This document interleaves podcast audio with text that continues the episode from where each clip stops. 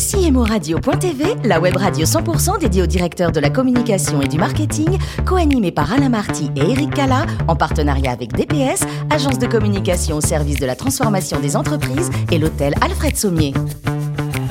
Bonjour à toutes et à tous, bienvenue à bord de CMO Radio. Vous êtes plus de 11 000 directeurs de la communication, du marketing et dirigeants d'entreprise abonnés à nos podcasts et nous vous en remercions, toujours plus nombreux. Vous êtes à nous écouter chaque semaine, merci beaucoup. Vous pouvez réagir sur nos réseaux sociaux et notre compte Twitter.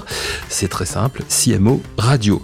Pourquoi animer cette émission? À mes côtés, Frédéric Lippé, le président de DPS. Bonjour Frédéric. Bonjour Eric. Avec nous également Cédric Quintard, qui est directeur France de MyHopla. Bonjour Cédric. Bonjour Eric. Nous avons, messieurs, le plaisir de recevoir Aurélie Brou. Bonjour Aurélie. Bonjour. Vous êtes directrice de la communication du groupe Figaro. Merci de nous faire le plaisir d'être avec nous. Alors, vous avez fait, Aurélie, l'école française des attachés de presse euh, à vos débuts. La communication, euh, comme beaucoup de, de personnes dans, dans, ce métier, est quelque chose que vous avez en vous depuis toujours. Vous avez toujours, vous aussi, voulu vous diriger vers ces métiers-là?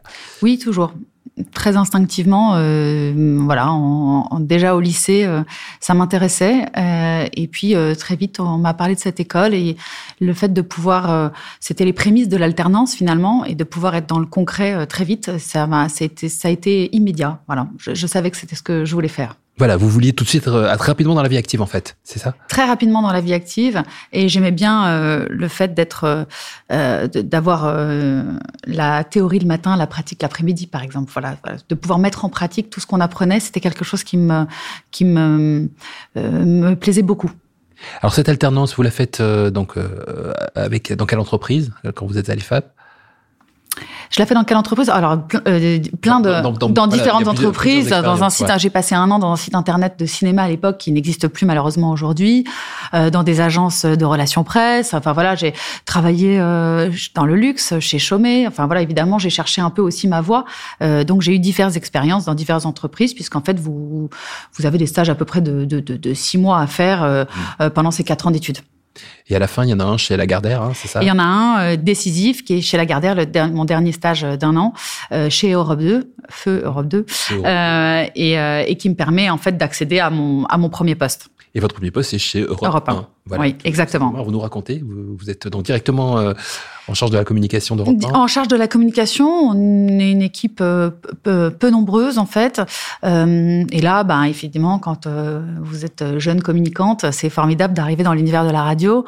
Euh, voilà, la réactivité de la radio, euh, pouvoir travailler avec des journalistes, voilà, tout ça, c'était aussi assez nouveau pour moi dans, dans, dans l'actu, au cœur de l'actu.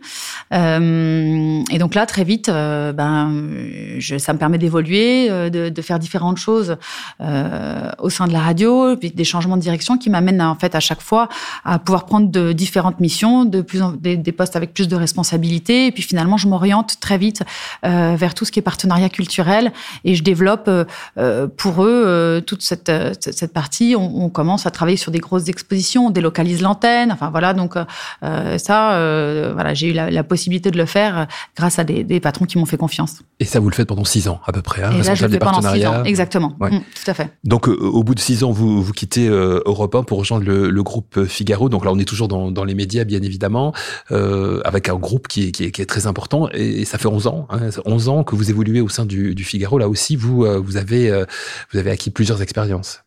Oui, tout à fait. Je, je quitte Europe 1 euh, euh, parce que j'avais fait un peu le tour de la question euh, et j'avais envie de me diriger vers, vers d'autres médias et d'avoir une autre expérience. Le groupe Figaro, finalement, euh, encore une fois, vient à moi avec une énorme chance euh, sur, à ce moment de, de ma carrière. Et c'est vrai que le groupe Figaro, j'y rentre pour euh, travailler sur les marques, les marques principales, le Figaro, le Figaro Magazine et le, le, site internet, bien entendu, déjà.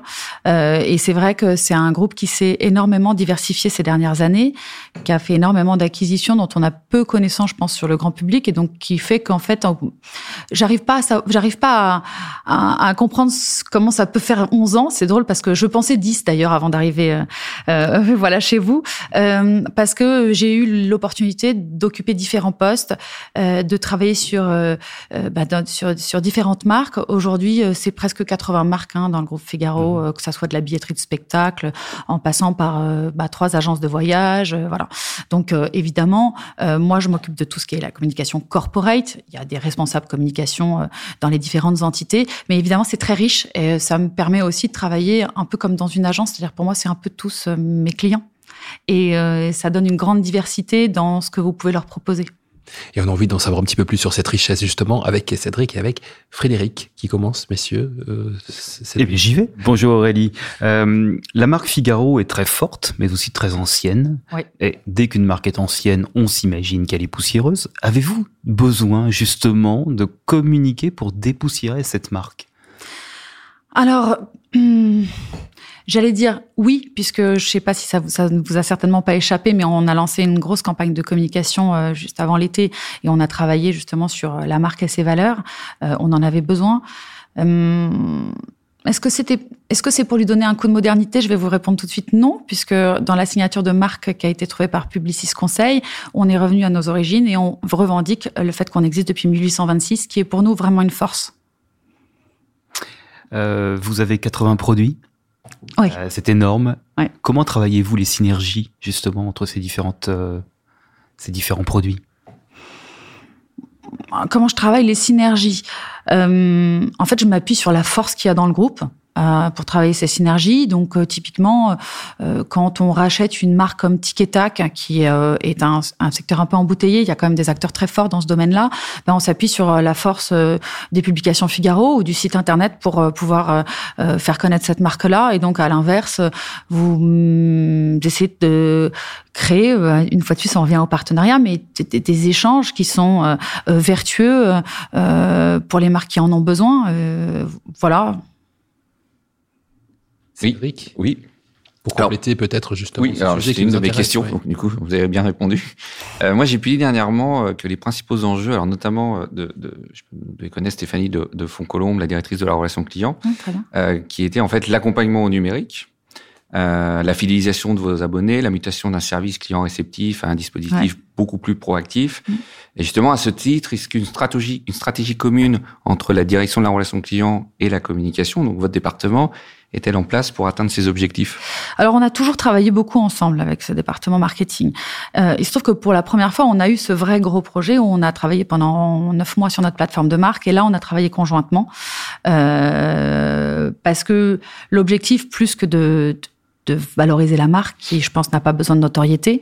Euh, C'était évidemment notre enjeu aujourd'hui, c'est de continuer à, enfin, d'accroître nos abonnés digitaux. C'est évidemment euh, le modèle d'avenir pour nous. Il est là. Il n'est pas aujourd'hui sur la fait de vendre euh, du papier, malheureusement. Et donc cette, ce besoin qu'on a eu de faire cette plateforme, il est né évidemment du business et d'un besoin de continuer à faire connaître notre marque à un public plus jeune et voilà, c'est en ça qu'on avait besoin. Et là-dessus, c'est la première fois qu'on travaille vraiment euh, main dans la main de façon très 360, parce qu'évidemment, c'est quand même un gros groupe, donc l'inconvénient de ça, c'est que euh, la coordination n'est pas toujours si simple en réalité. Donc là, euh, on a eu ce, ce, ce, projet qui est plutôt une réussite et qu'on espère pouvoir euh, enfin, faire faire évoluer sur les quatre prochaines années avec cette campagne. On a on a posé des bases solides sur sur nos valeurs et donc on va essayer de capitaliser dessus là sur les les trois quatre prochaines années à venir. D'accord, merci. Frédéric? Oui, vous avez au sein du groupe des journalistes stars. Est-ce que c'est parfois compliqué de gérer la communication avec euh, des personnalités? Je ne sais pas si vous faites référence à quelqu'un en particulier. Non, pas vraiment. Euh, bah, ça dépend des personnalités. Euh, si on, on s'attache à l'actualité aujourd'hui, quand il y a des personnalités trop fortes, oui, c'est compliqué parce que finalement, elles prennent le pas sur la communication. Vous maîtrisez plus rien, surtout avec les réseaux sociaux. Euh, quand vous travaillez avec des personnalités, des journalistes stars euh, qui euh, qui portent la marque, qui portent la marque et qui ont surtout qui portent la qui, qui portent la, la marque et qui qui ont conscience de ce qu'est la communication et de ce que font les réseaux sociaux aujourd'hui, c'est-à-dire qu'ils les utilisent pas euh, bah, pour faire du buzz, pour être tout à fait clair, et sur lesquels ils sont capables d'être coordonnés avec un service communication, ça ne pose aucun problème et c'est évidemment un énorme atout. La RSE, chez vous, Alors la RSE, euh, c'est aussi euh, dans mon périmètre. Euh, bah, la RSE, c'est pas nouveau pour nous, mais ce qui est très nouveau, c'est qu'on a profité de ce premier confinement pour engager notre bilan carbone. Donc on l'a terminé là, juste avant l'été. sur l'ensemble du sur l'ensemble du groupe. Alors autant vous dire qu'on l'a bien donc commencé au début du confinement. Ah c'est une belle année de travail là-dessus, et donc on, on l'a fait sur l'ensemble des activités et sur les scopes 1, 2 et 3. Et ça aussi, bah, c'est un gros challenge hein, de coordonner tout ce petit monde. Mm. Voilà. Vous avez un, un, local, enfin des locaux du, du, Figaro euh, Boulevard Haussmann euh, à Paris, des locaux somptueux, euh, magnifiques. Est-ce que j'ai eu le plaisir et l'occasion de les visiter il y a, c'était avant le confinement, donc ça grouillait, ça grouillait à l'intérieur. Est-ce que le confinement a changé les, les choses? Est-ce qu'il y a eu du télétravail? Est-ce qu'aujourd'hui ça vit toujours autant? Ça revit, en tout cas, ça c'est sûr. Euh, du télétravail, il y en a eu de façon très forcée avec euh, ce Covid, mais on, voilà, tout le monde a été euh, confiné. il y a, pour la première fois au Figaro, il y a eu peut-être une dizaine de personnes au deuxième étage, là où il y a toutes les, toutes les rédactions.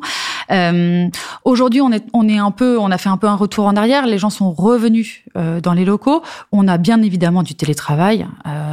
et sur la partie journaliste, aujourd'hui, on est sur un accord qui a un jour de télétravail et qui va être amené à évoluer euh, puisque voilà on est assez prudent et ça se ça se ça se décide euh, avec son manager au coup par coup. Les locaux quand même euh, sont peut-être grouillent un petit peu moins quand vous êtes venu avant le Covid, mais je trouve que c'est assez gay parce que quand même là ça y est depuis le 1er septembre on se revoit on se réunit on déjeune on est capable de refaire des événements avec un certain nombre de personnes. Donc voilà c'est assez récent tout ça c'est un groupe qui est très présent. Hein, le, Figaro, on vous voit beaucoup hein, dans, dans, dans, les autres euh, médias également. Vous êtes mm. euh, au niveau des, des, journalistes très présents. Ça, ça fait partie évidemment de vos missions. J'imagine aussi au, au marketing de, de, de, faire en sorte que le, le Figaro soit visible. Tout à fait, mais vous le remarquerez, c'est souvent les mêmes qu'on voit. Donc euh, voilà, ils commencent à avoir des petits abonnements chez les uns chez les autres. Et nous, j'allais dire, moi, mon travail, c'est plutôt d'essayer de, de, rendre ceux qui sont le moins visibles visibles. voilà, c'est pas toujours évident parce qu'on on a toujours envie de recevoir nos stars. voilà, et puis après, il y en a d'autres qui n'ont pas de, d'envie aussi de s'exposer dans les médias. Euh, voilà. Donc ça, ça dépend un peu. Mais ça fait effectivement partie de notre périmètre. Euh, vous, euh, Aurélie, quand vous n'êtes pas directrice de la communication du Figaro, vous aimez bien sortir, hein, je crois aussi. Vous êtes une femme de culture aussi. Oui, j'aime beaucoup la culture, oui. J'aime bien, je profite d'aller au théâtre, au cinéma, voir des concerts et évidemment profiter de ma famille. Je, je, je, ne pourrais pas dire autrement. Oui, bien sûr, c'est très important. Alors, euh, vous qui aimez sortir, vous, vous avez euh, recommencé, hein, j'imagine, depuis, depuis qu'on peut, euh, à nouveau. vous avez des conseils peut-être de, de spectacles ou de, de, de, choses à voir? Oui, alors je vous conseillerais d'aller voir le concert de Clara Luciani qui entame là une tournée en province et que j'ai eu la chance de voir il y a quelques semaines à l'Olympia. Et pour le coup, j'avais pas été revoir un concert depuis la réouverture des, des, des lieux de culture et j'ai trouvé que c'était un vrai plaisir. Et cette jeune femme euh, a, beaucoup de fraîcheur et ça m'a fait un bien fou. Donc je vous le conseille. Quand vous êtes allé la voir, c'était avec un esprit de curiosité, justement, parce que vous aimiez bien sa musique ou, euh, Oui, un peu. pour être tout à fait honnête, c'est des places que j'avais depuis un an et demi. D'accord. Donc c'était une vraie envie. je ne savais même plus si j'avais vraiment envie d'aller la voir quand j'ai reçu le, mail pour me dire qu'elle était décalée d'un an et demi. Euh, voilà, c'était un peu par hasard que j'avais pris ses places il y a un an et demi parce que on la découvrait avec son titre La Grenade, assez féministe et vraiment de la curiosité. Puis après, elle a fait quand même un beau parcours, donc euh, finalement. Et un deuxième album qui est sorti. En... Et un deuxième album entre temps, effectivement. Donc euh, voilà. Euh, vous avez découvert aussi Aurélie récemment, je crois, le, le, le yoga. oui. Tout à fait. Avec le justement avec euh, le, le, le, premier confinement, j'ai découvert le yoga et c'est devenu, euh, euh, je dirais pas une passion, n'exagérons rien quand même, mais euh, il y a quelque chose dans ce, ce, sport parce que je considère quand même que c'est du sport, que c'est assez physique, qui est très intéressant d'un point de vue mental, je trouve, sur le, la, la, le fait de sur la maîtrise qu'on qu'on peut avoir de soi et puis ce qu'on est capable de faire faire à son corps. Ça, ça je trouve ça ouais, très intéressant. Et ça vous apporte quoi? La sérénité du... Oui, ça me permet de calmer mes angoisses. Euh, et et, euh, et ça m'apporte aussi quand même une grande forme de, de, de détente. Et puis c'est un moment pour moi et dans le, le, le rythme de vie euh, euh, que j'ai, ça me fait beaucoup de bien. Vous aimez bien la cuisine aussi, mais c'est pas vous qui cuisinez à la maison. Ah non. Non, moi je, je, ne cuisine pas. J'adore la gastronomie, j'adore les bons vins, je suis très bonne vivante, mais c'est mon mari qui cuisine. Et qui est bordelais. Et qui est bordelais, évidemment. Voilà. Donc vous évoquez les bons, les bons vins, c'est quoi vos, vos, régions préférées vos Alors, pas du tout le Bordeaux, on n'aime pas ça dans à la maison. Voilà. Euh, Bourgogne. Bourgogne. Ouais. Ce sera la conclusion. Merci beaucoup. merci. Aurélie, merci également à vous Frédéric et, et Cédric. C'est la fin de ce numéro de CMO Radio. Retrouvez toute notre actualité sur nos comptes Twitter et LinkedIn et rendez-vous jeudi prochain à 14h précise pour accueillir un nouvel invité. Merci beaucoup Aurélie. L'invité de CMO Radio.tv, une production B2B Radio.tv en partenariat avec DPS, agence de communication au service de la transformation des entreprises et l'hôtel Alfred Sommier.